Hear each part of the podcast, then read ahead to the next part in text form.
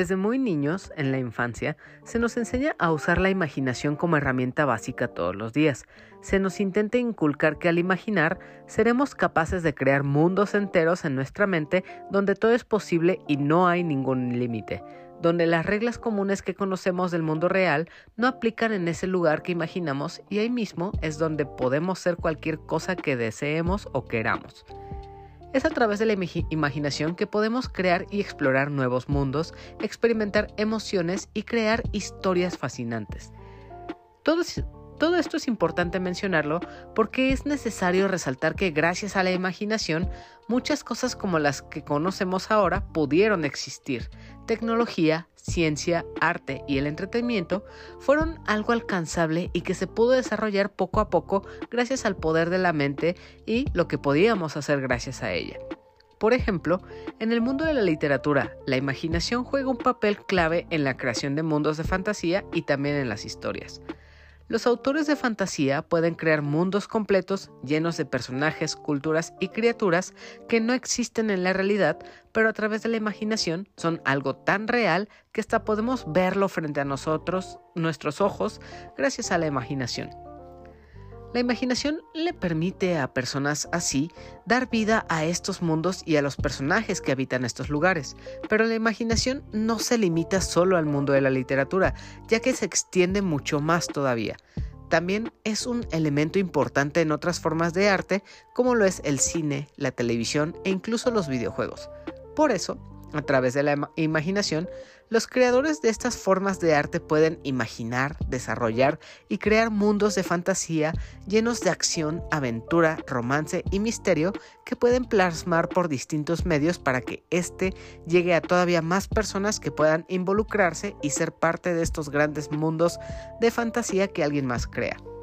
Pero no solo es cuestión de crear mundos o lugares fuera de la realidad donde se centra el punto clave, pues lo más importante es que ya que gracias a la imaginación y nuestra capacidad de crear fantasías que pueden ser compartidas con más personas, esta misma también se vuelve todavía más importante para el desarrollo personal y la salud mental. La imaginación nos permite explorar nuestras emociones, experimentar diferentes escenarios y resolver problemas de manera creativa. También nos ayuda a ser más tolerantes y comprensivos con los demás, ya que podemos imaginar cómo sería estar en su lugar y entender sus distintas perspectivas. También, la imaginación nos permite no solo crear nuevos mundos de fantasía, sino también entender y procesar el mundo real. Cuando imaginamos mundos de fantasía, estamos construyendo escenarios que nos permiten explorar diferentes situaciones y soluciones a problemas, sin tener que lidiar con las consecuencias reales que podrían resultar en el mundo real. De esta manera, la imaginación nos permite experimentar de forma segura y sin riesgos, lo que puede ser especialmente importante para niños que aún están aprendiendo a navegar en el mundo. Además, la imaginación puede ser una herramienta poderosa para fomentar la, creatividad y la innovación. Muchos inventos y avances tecnológicos se han originado a partir de la imaginación y la capacidad de pensar fuera del ordinario. Al imaginar algo que nunca antes se había visto, podemos abrir nuevas posibilidades y descubrir nuevas soluciones a problemas que anteriormente parecían no tener solución, pero también la imaginación puede ser una fuente de placer y diversión. A través de esta misma podemos experimentar aventuras emocionantes, explorar mundos nuevos y emocionantes y escapar temporalmente de la realidad.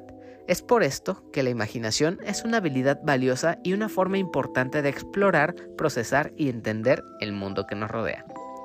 Como podrás imaginar, el día de hoy para este nuevo episodio estaré hablando sobre una película que se centra toda su historia en el poder de la imaginación y de lo, que somos capaces de lograr con ella, y todo esto, pues si cerramos los ojos y mantenemos la mente abierta a que todo pueda suceder y todo sea posible.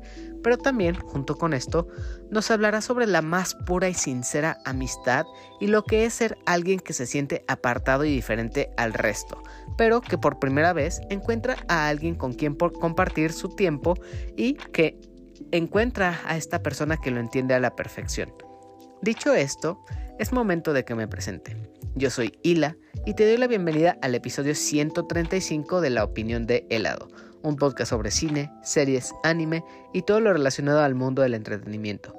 Para esta ocasión, te estaré hablando de la película El Mundo Mágico de, de Terabitia o Bridge to Terabitia, cinta súper enternecedora y conmovedora que puedes encontrar ahora mismo dentro del catálogo de Netflix. Entonces, sin más tiempo que perder, comencemos.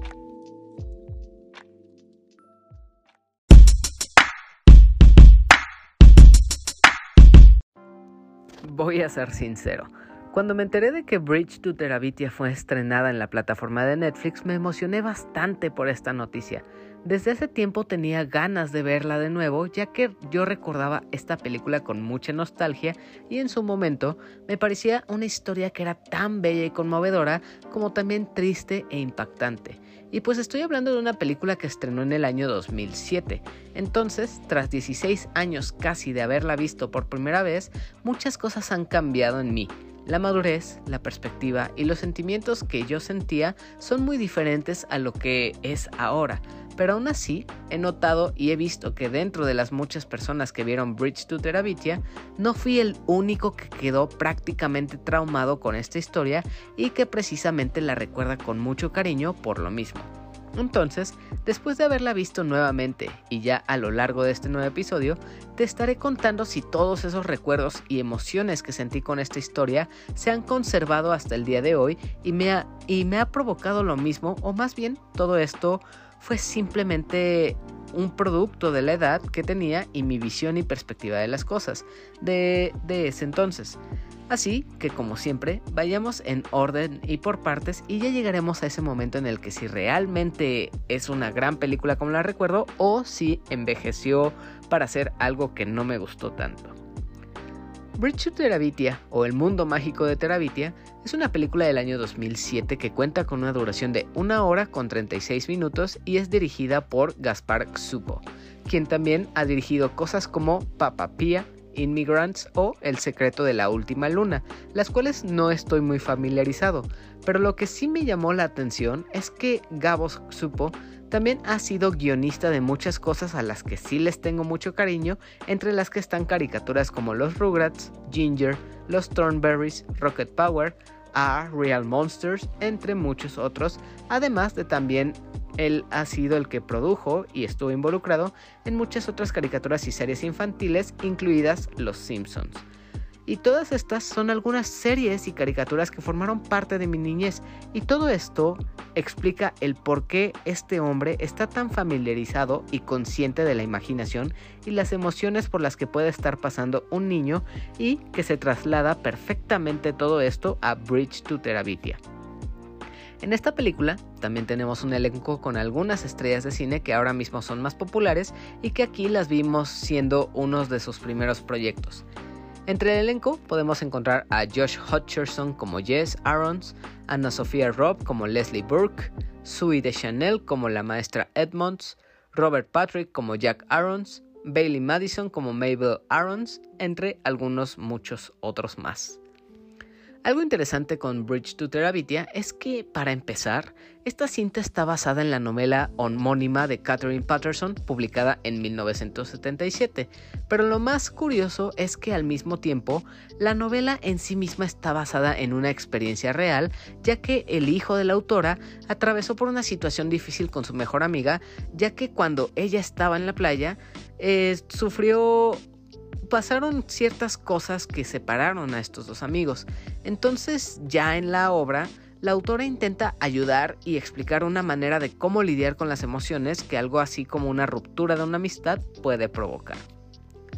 En cuanto a la historia que nos presenta aquí Bridge to Terabitia, esta nos presenta desde el principio a nuestro protagonista Jess Aronson, quien es un niño que está alrededor de sus 12 años y que demuestra ser un aficionado a dibujar con, que tiene muchísimo talento.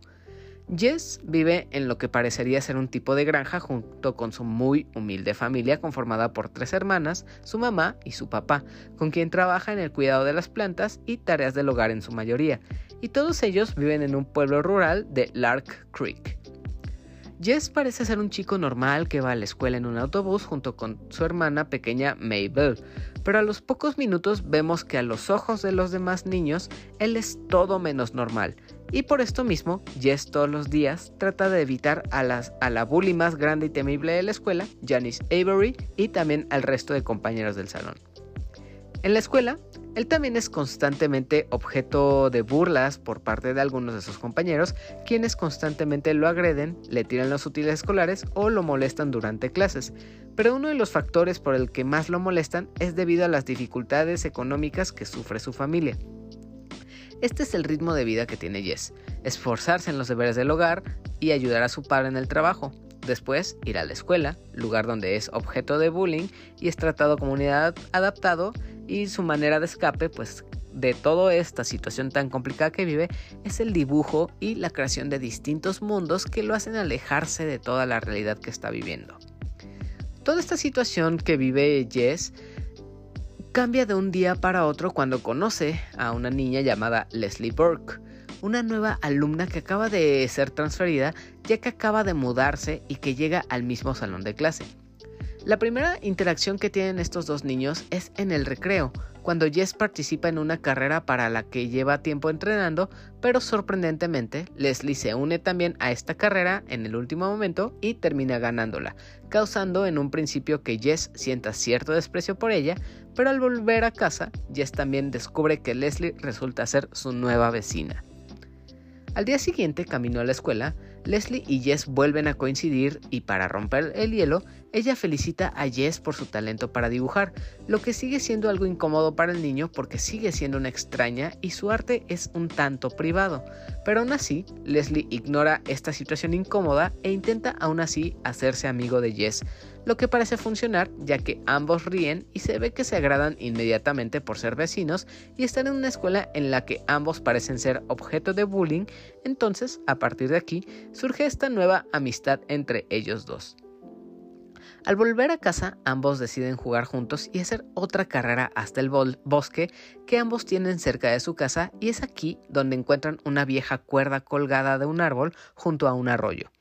Extrañados y llenos de curiosidad, ambos utilizan la cuerda para balancearse hasta el otro lado del arroyo, aventurándose a explorar una parte del bosque que desconocían y donde mientras avanzan encuentran una casa del árbol abandonada. Aquí es donde la verdadera historia comienza, pues al descubrir este nuevo lugar secreto, ambos empiezan a jugar con la imaginación y crean un mundo de fantasía al que Leslie llama Terabitia, un mundo mágico que parece ser un reflejo de sus vidas reales y que cobra vida ante sus ojos mientras ellos exploran y recorren este bosque. Y es aquí, durante los días siguientes, donde los dos niños pasarán su tiempo libre en la cabaña del bosque conociéndose mejor hasta que se vuelven amigos muy íntimos que se declaran a sí mismos reyes de esta tierra fantasiosa llamada Terabitia. Uno de los puntos más interesantes sobre los que desarrolla Bridge to Terabitia es sobre el coming of age, que es cuando una película se eh, explora la niñez o la adolescencia y el cómo es pasar por ella mientras se crece. Y en esta cinta tenemos a estos dos niños que están prácticamente en la preadolescencia, ese momento en el que están en la transición de empezar a madurar y dejar las fantasías que se tienen de niños. Este momento es prácticamente la pérdida de la completa inocencia que se da en la infancia y cuando el mundo empieza a cobrar otro sentido.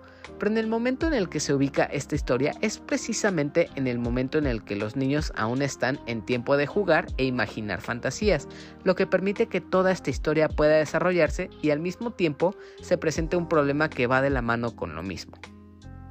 Al Jess venir de una familia con muchos problemas económicos, el niño vive en una situación complicada en la que a una muy corta edad tiene que hacerse responsable de trabajar en cosas que no deberían corresponderle, además de que acumulado a todo esto, debe cuidar de su hermana y también tolerar de los bullies en la escuela.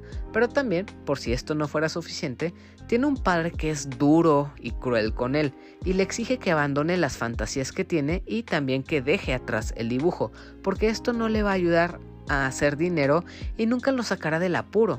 Y aunque es un padre que auténticamente quiere a sus hijos y se preocupa porque sean felices, sigue siendo alguien que por la gravedad del asunto que vive la familia debe ser duro y realista con sus hijos, aunque esto les lastime y terminen rebelándose ante este comportamiento del padre. Es aquí donde para Jess surge un escape o una, un mundo alternativo gracias a Leslie Gracias a, la compañía de su nueva amiga, Jess recupera parte de su inocencia, parte de su capacidad para crear mundos fantasiosos que le permiten ser un niño y disfrutar de los últimos momentos en los que podrá jugar y ser prácticamente un niño. Además de que también Leslie llega como un rayo de luz para alegrar y animar la vida de Jess e incluso también la de Maybell, ya que Leslie es una chica súper energética, extrovertida y que parece siempre estar feliz a pesar de todo lo que sucede y teniendo ella misma sus propios problemas. Tal vez eso sea lo más tierno de esta película, los personajes que esta historia tiene y cómo cada uno de ellos tiene sus propias capas de complejidad es lo que hace cada vez más interesante esta película y hace que te encariñes bastante con sus personajes y de hecho quiero hablar un poco más sobre ellos. Primero tenemos a Jess, el protagonista.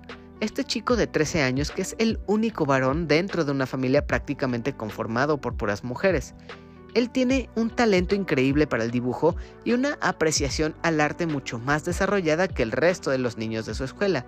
Y aunque no haya estudiado nada relacionado al arte y esté apenas en las fases de la primaria o secundaria incluso, él parece demostrar que tiene un talento natural que, llama la atención de Leslie y de la maestra Edmonds.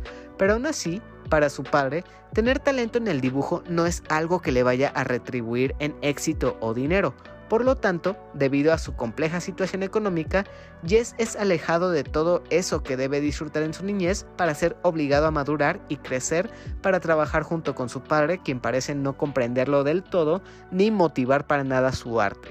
Entonces, aquí tenemos una de las relaciones más complejas, que es estos prácticamente daddy issues en los que el hijo siempre quiere enorgullecer y satisfacer al padre, pero estas cosas que le exige su propio padre obligan a Jess que madure mucho antes del tiempo que debe.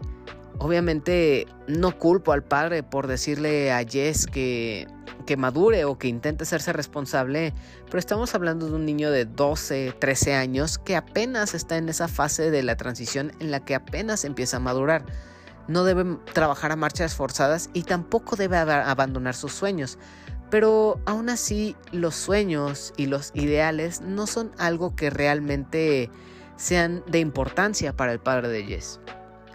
El otro personaje coprotagonista y también muy principal en esta historia es Leslie, quien es esta chica que se acaba de mudar y llega a cambiar la vida de Jess. Contrario a lo que representa el padre de este muchacho, que es el abandonar la fantasía y los sueños, Leslie por otra parte es la amiga que más entiende a Jess y lo impulsa a jugar y a seguir usando su imaginación para crear un mundo en el que solo ellos pueden jugar y ser reyes de esta tierra. Leslie tampoco es una chica que pueda ser popular en la escuela, pues ella también es objeto de burla de los demás, pero esto no es algo que a ella la detenga, pues Leslie es alguien de personalidad fuerte y muy valiente que es capaz de enfrentar a quien sea, sea un bully aterrador en la escuela o un troll gigante dentro del mundo mágico de Terabitia. Y aunque esta chica parezca ser siempre risueña, llena de energía y de felicidad, también Leslie de cierta forma tiene sus problemas, y a pesar de contar con una mamá y un papá dedicados a la literatura y que entienden completamente el arte, el hecho de que estos dos padres estén enfocados completamente en escribir una nueva obra o dedicarse a su trabajo hace que no le presten tanta atención a Leslie, lo que provoca que ella se sienta muy sola en un mundo en el que a pesar de que sus padres la quieren, no le prestan la atención que ella merece o que ella espera. Entonces, al llegar a esta nueva casa y encontrarse con Jess, encuentra un amigo con el cual compartir todo su tiempo libre, poder expresar toda esta imaginación que tienen y así ser felices de una manera tan inocente y tan bonita estando ellos dos juntos. También otro personaje que me gustó bastante en esta historia es el de la maestra Edmonds. De todos los maestros de la escuela, ella parece ser la única que se preocupa de manera sincera por sus alumnos. Busca inculcarles valores como el amor, la dulzura y la empatía, y también parece ser alguien que nota y motiva el talento que tiene Jess para el dibujo. Reconoce que este niño es bueno para el arte y también acepta que debería enfocarse en seguir mejorando y desarrollando su talento. Desde el inicio de la película vemos que Jess de cierta forma tiene un pequeño crush o enamoramiento con esta maestra, pero eso es parte de lo que hace que este sea un coming of age muy real, porque esta de cierta forma es una etapa por la que muchos hemos pasado, además de que este es un enamoramiento bastante inocente. No es como de este romance que realmente vaya a suceder, obviamente es una situación en la que se plantea un romance platónico que nunca va a suceder, pero pues es prácticamente esa edad en la que están los niños con la punzada de que les llama la atención el maestro porque es atractivo o hay cierto interés por un niño que se ve guapo. Entonces esta atracción que hay es platónica y es bastante inocente y enternecedora porque a pesar de que sabemos que nunca va a suceder nada entre alumno y maestro porque efectivamente es niño y adulto, pues es tierno y divertido ver cómo este niño que es Jess, se sonroja o, se intimida cuando está frente a la maestra, pero aún así, esta presencia de la maestra Edmonds es de una persona llena de luz, llena de esperanza. Es una maestra que a sus alumnos les enseña sobre el amor, sobre la sinceridad, sobre ser buenas personas. Entonces, esta maestra es un gran ejemplo de lo que a muchos de nosotros como estudiantes o como niños nos habría gustado tener de maestras. Continuando con la historia, me parece que el hecho de que esta película sea ubicada en un pueblo rural ayuda mucho al desarrollo de la misma, ya que al conocer este mundo mágico de Terabitia, hace completo sentido que las criaturas mágicas que habitan en, en, el bosque sean seres que se asemejan mucho a los árboles o animales que se encuentran ahí.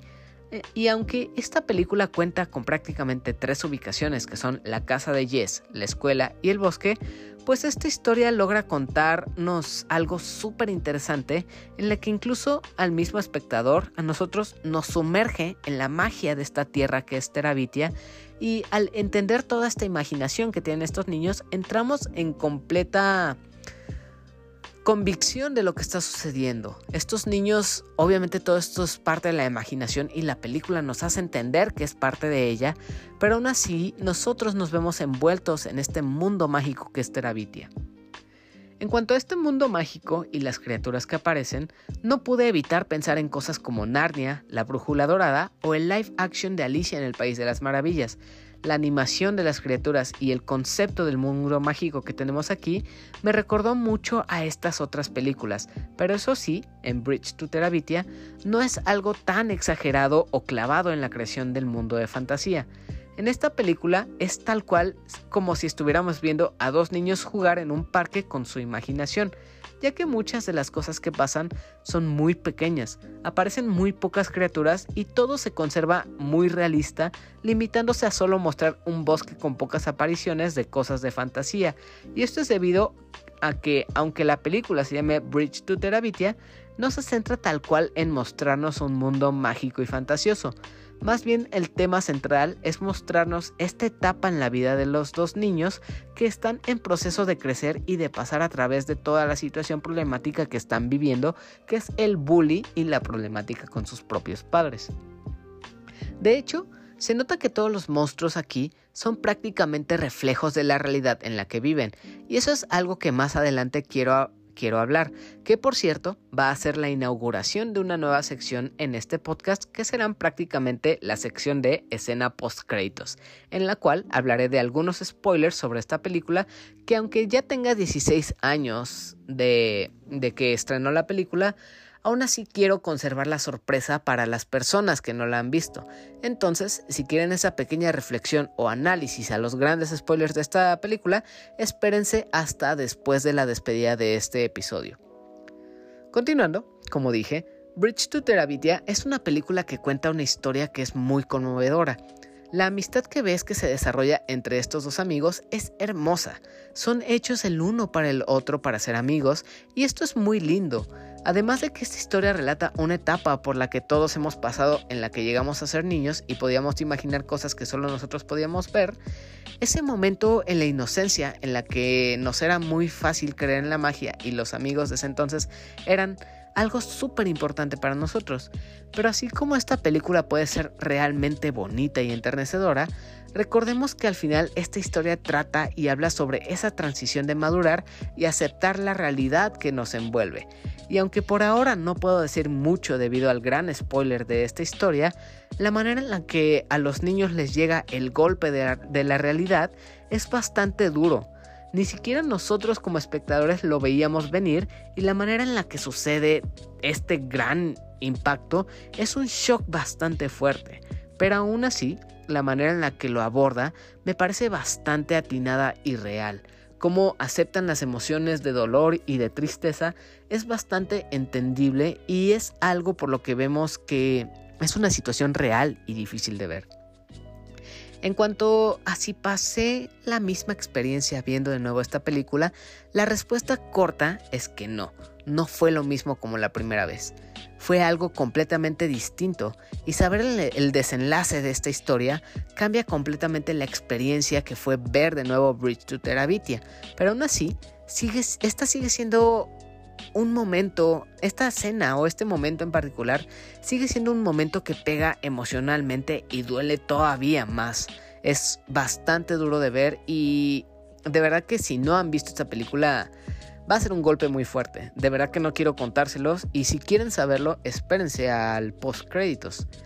Y el hecho de que diga que verla de nuevo haya cambiado la experiencia y que haya sido algo completamente distinto, no demerita para nada lo que pienso sobre eh, lo que pienso y siento sobre Bridge to Terabitia.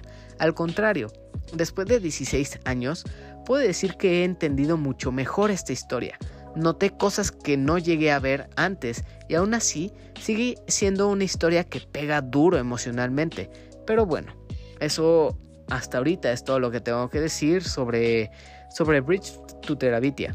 Recuerda que al final de este episodio hay un segmento post créditos en el que cuento y desarrollo sobre los grandes spoilers de esta película, pero por ahora es momento de terminar esta segunda parte de este episodio, tomar una breve pausa y después de una pequeña cortinilla continuar con las conclusiones sobre esta película.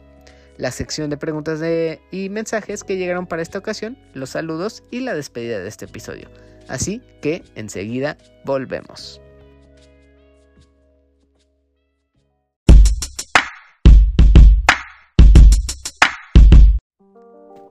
En conclusión, Bridge to Terabitia sorprendentemente sigue siendo una película que se conserva tan buena como la recuerdo. La verdad tenía miedo de que me fuera a decepcionar debido a que la recordaba mejor de lo que era, pero no, al contrario, incluso puedo decir que disfruté más verla ahora mucho más consciente de lo que estoy viendo y con una mentalidad completamente distinta, pude entender y comprender las acciones y comportamiento de muchos de sus personajes. La experiencia ya con otra conciencia y con más madurez, podría decirse, hizo que disfrutara mucho más la historia que cuenta esta película y la vi desde otra perspectiva. Ya no, ya no fui un niño centrado en el mundo mágico y las posibilidades y todo, sino que vi todo lo que hay alrededor acerca de la familia de Jess, de los padres, de los bullies, por qué se comportan así ellos. Y todo esto, pues es algo que se puede apreciar en esta historia de Bridge to Terabitia. No, no es como tal una historia infantil o de niños de un mundo mágico y, las criaturas fantasiosas que hay.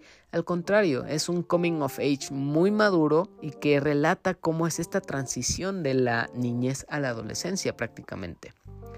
Bridge to Terabitia es una película que a simple vista, pues sí, parece ser una historia para niños muy infantil en la que se trata de la imaginación y los sueños, pero la verdad esto es solo una de las capas que tiene esta historia, pero hay muchas otras en las que se desarrollan temas sobre cómo es la etapa de crecer y madurar, el aceptar la realidad de las cosas y cómo afrontar situaciones que son muy fuertes de aceptar para un niño.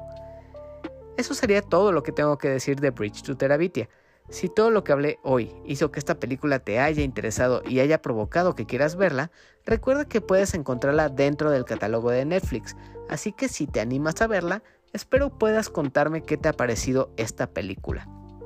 Ahora sí, eso sería todo por mi parte, pero antes de pasar a la parte final de este episodio, si es que esta es la primera vez que escuches este podcast, te sugiero seguir a este contenido en Facebook, Twitter e Instagram buscándola como opinión de helado para que puedas enterarte cuando haya nuevos episodios de este podcast. También, a mí personalmente, en todas las redes sociales, puedes encontrarme como arroba heladito. En cualquier red, ya sea Facebook, Instagram, Twitter, estaré publicando cada vez que vaya a grabar un nuevo episodio para que puedas mandarme alguna pregunta, algún mensaje o solo pedir saludos que aparecerán en, los nuevos episodios. También espero puedas seguirme en TikTok o en Twitch como arroba heladito. En Twitch la tengo un poco abandonada, pero en TikTok estoy subiendo videos así súper rápidos de películas que veo o en diario o, o, en el cine. Y ahí hago una recomendación rápida de si vale la pena, qué me pareció y así. Así que si quieres ver videos u opiniones rápidas en menos de 5 minutos, ahí está TikTok para que te enteres de este, de este contenido. Hablando de redes, y todas estas plataformas las puedes encontrar pues en un enlace de Linktree. Y aquí en ese enlace pues encontrarás listadas tanto el canal de YouTube, el podcast de Spotify, el de Apple Podcast, iBox, todos ellos. Así que no dudes en darle clic al enlace de Linktree aquí abajo en la descripción para que te redirija a todos los enlaces de las redes sociales como Facebook, Twitter e Instagram, como también los lugares donde se aloja este podcast. Y hablando de redes sociales, ahora sí, pasemos a la sección de preguntas y mensajes que han mandado para este nuevo episodio. Empecemos con el mensaje que escribe Elenita que dice, el soundtrack es muy bueno y un tanto melancólico. Y sí, justo. Y pues la canción pegajosísima de Why Can't We Be Friends duele bastante. Esa creo que es de las cosas que más recordaba de, esta película, precisamente esa canción. Y también Elenita suelta la siguiente pregunta. Estás en un barranco. ¿Cuál prefieres? ¿El puente de Terabitia, Charlie y la fábrica de chocolates o Donde viven los monstruos, ya que estas películas son de principios de los 2000 y en mi perspectiva como que pegaron en el público infantil. Mira que entre Charlie y la fábrica de chocolates y Bridge to Terabitia, yo creo que sí prefiero Bridge to Terabitia. En cuanto a a donde viven los monstruos, esta película la recuerdo también con mucho cariño. Tendría que verla de nuevo porque sí, sí me acuerdo que tenía temas muy sensibles o temas como tristones. Y el soundtrack que tiene esta de donde viven los monstruos me encantó.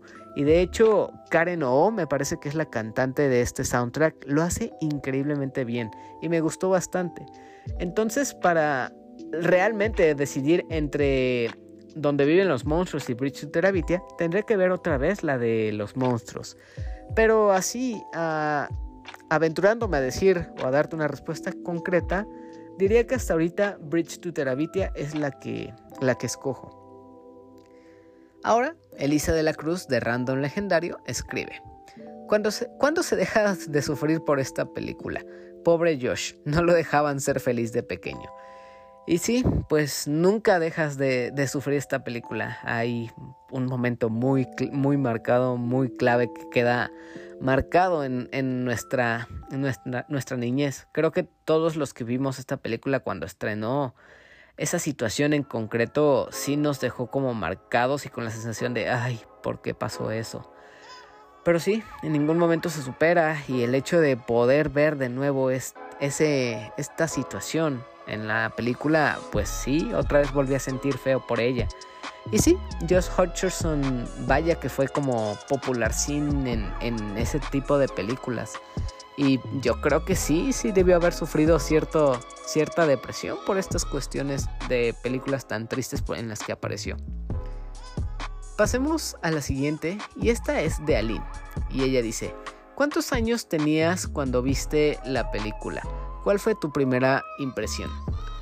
Yo creo que para este entonces, ahorita tengo 27 años y si fue hace 16 años, porque sí la vi en cines en su estreno, yo creo que habré tenido unos 11 años aproximadamente y en su momento recuerdo que me pegó mucho. Sí lloré con esta película y bastante.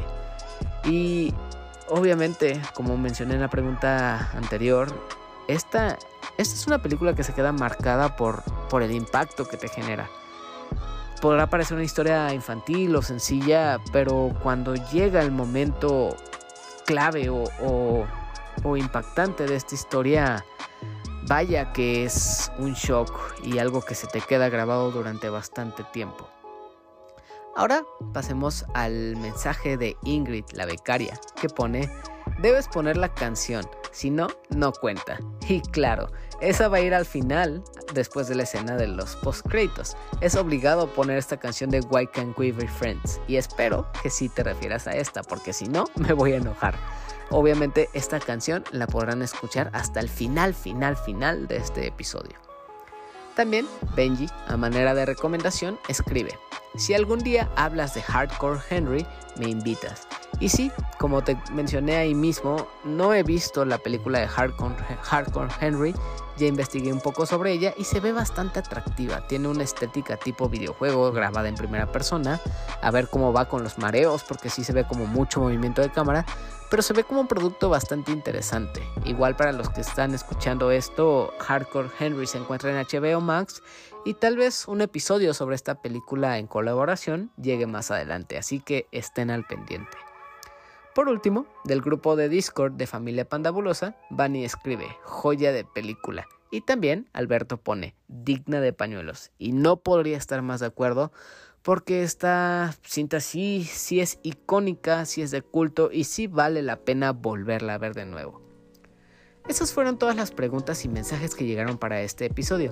Entonces, ahora vamos con los saludos a todas esas personas que interactúan y apoyan semana a semana aportando y escuchando este podcast. Saludos para Yamiao, Marmota, Carlos, Sabo, Félix y The Firesoul. También saludos para Paquito, Abraham, Emiliano, Saikito, Yori y Ares. Igual para el, el Nita Bustamante que pide su saludo de infancia arruinada por esta peli. Saludos a Luis Legajo, también a Rocker Stroker, a Mike Santana y Juan Su de Fugitivos Podcast. Saludos a Kenai Lex, Rob Sainz, Ingenierillo, Eddie y Samper del equipo Langaria y Showtime Podcast. Igual, un fuerte abrazo a Paper, Alberto, el GoGo, Jack Strux y a toda la familia pandabulosa. Y por supuesto, hoy que sale este episodio es cumpleaños de Bunny. Así que muchas felicidades. Espero que te la pases muy, muy padre el día de hoy, Bunny. Un abrazo. Y espero pues te guste este episodio y también que pases un muy lindo día en cumpleaños. Continuando, saludos para César o señor Scroto de Dream Match. También para el Daggett de la presa de Daggett. Saludos a Sejim de Alaventura a Armando Landa de DX Studios, a Miguel y Ramiro de Para Dormir Después Podcast, saludos hasta Japón para Kadasco, también para Ryun Jun, saludos a Amairani, a Soraya, Luis Alcalá, Rafael, Angie y Obed del grupo de Random Legendario, saludos a Ingrid la becaria, para Benji también, igual saludos para el bicho, a Adam del Podcast Beta, saludos y abrazos para Aline, para Guillermo el Gosteable, para Daily Pineda, a Bioptic Mon también, igual para Omar Mosqueda, para Mr. Suki y por último saludos y abrazos a Rol, Tito y Manu del Bolobancast.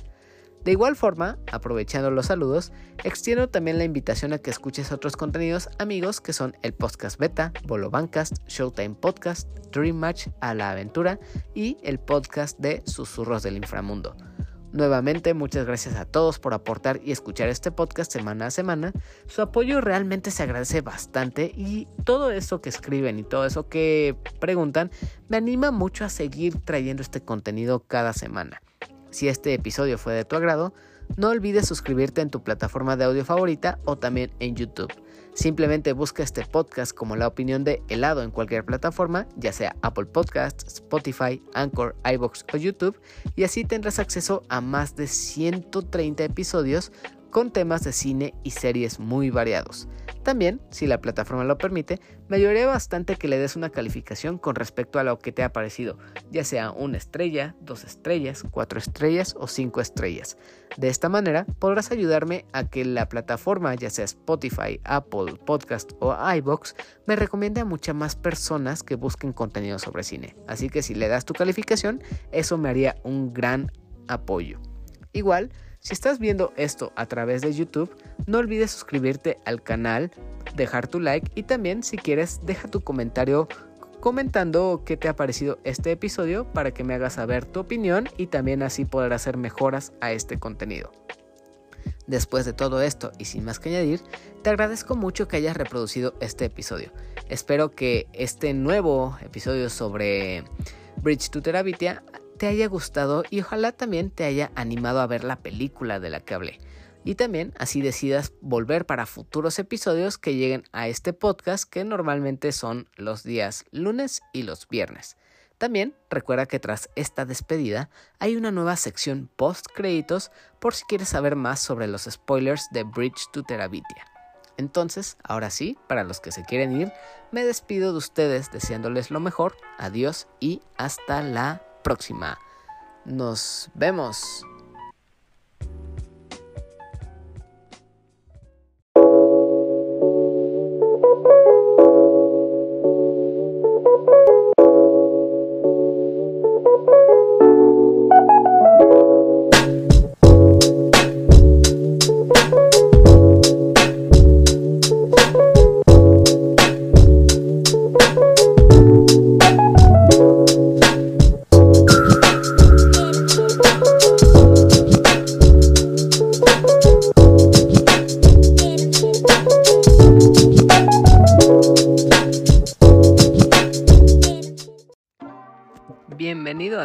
A la escena post créditos de la opinión de helado. Si estás aquí porque ya viste la película o más bien te quieres aventurar a saber todos esos spoilers, pues qué valiente de tu parte.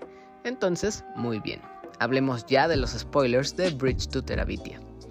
Durante todo el episodio hablé de que esta película muestra lo que es la amistad, la imaginación y en parte cómo es aceptar la realidad que te rodea, pero también hay otros temas de los que habla, como son la muerte y el trasladar la realidad a los sueños y la imaginación. Algo que me llamó la atención es que muchos de los monstruos en Terabitia son reflejos de las situaciones que pasaban los niños. Por ejemplo, los bullies estaban reflejados por las ardillas y aves monstruo. Por otra parte, uno de los trolls gigantes es la imagen fantasiosa de Alice, la bully de la escuela, que cuando en la realidad la ayudan, en Terabitia la troll se convierte en aliada. Por último, está el Rey Oscuro, que es prácticamente el villano al que se enfrentan Leslie y Jess, quien, y este es prácticamente el reflejo del padre de Jess. Esta sombra es prácticamente lo que más lastima a este niño, ya que él le exige ser alguien que en ese momento no puede ser. No es su responsabilidad, pero aún así, lo que espera su padre de su hijo es su más grande rival, porque no sabe cómo enfrentarse a él. Por eso, el Rey Oscuro termina siendo esta representación de lo que siente Jess con su padre, y al final todo este espejo que crearon Jess y Leslie en Terabitia fue una forma de afrontar sus problemas y, conforme lo solucionaron todo, todo cambió en ambos mundos. Los monstruos en Terabitia se fueron haciendo más débiles, así como también los problemas a los que se enfrentaban en la escuela y en la vida real eran cada vez más fáciles de superar o lidiar con ellos. También, como dije al principio, esta película está basada en un libro que al mismo tiempo en parte relata una historia real.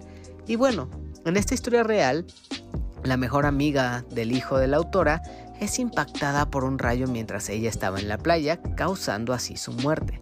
Entonces toda esta historia fue creada para que la autora pudiera darle a su hijo una herramienta para superar todas esas emociones que podría estar sintiendo, y por obvias razones algo similar sucede en la película y en el libro.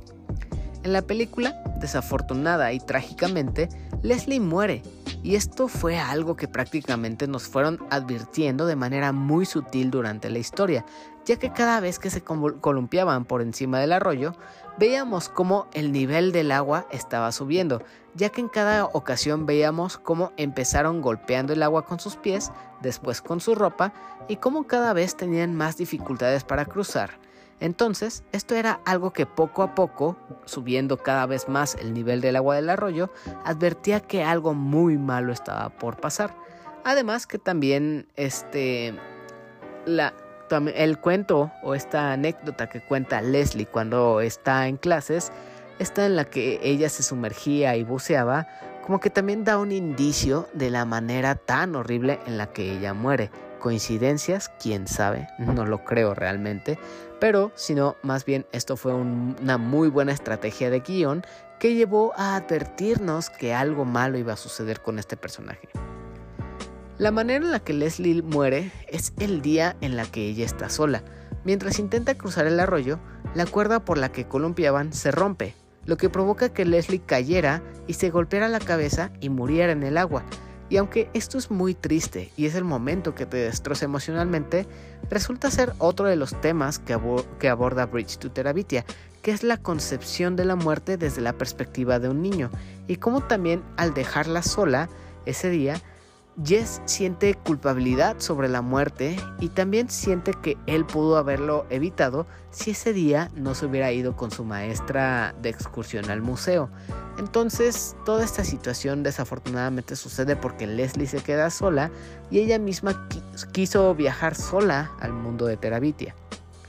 Otro indicio que tuvimos sobre el trágico final de Leslie es esa última despedida que tuvieron Jess y Leslie, que tal vez es una de las despedidas más memorables en el cine para los que vivimos esta película en el 2000.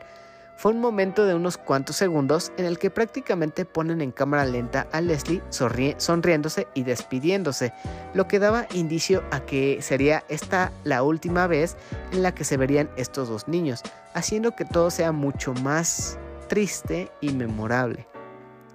Hasta aquí llegan los spoilers y con ellos la reflexión sobre estos mismos. Si te quedaste hasta acá, muchas gracias por reproducir el episodio. Espero puedas contarme qué te ha parecido esta nueva sección y también qué te ha parecido en general toda la película de la que hablé el día de hoy. Ahora sí, adiós y hasta la próxima. Se quedan con la versión de Why Can't We Be Friends de la misma película de Bridge to Terabitia. Espero disfruten esta canción tanto como yo lo hice mientras veía esta película.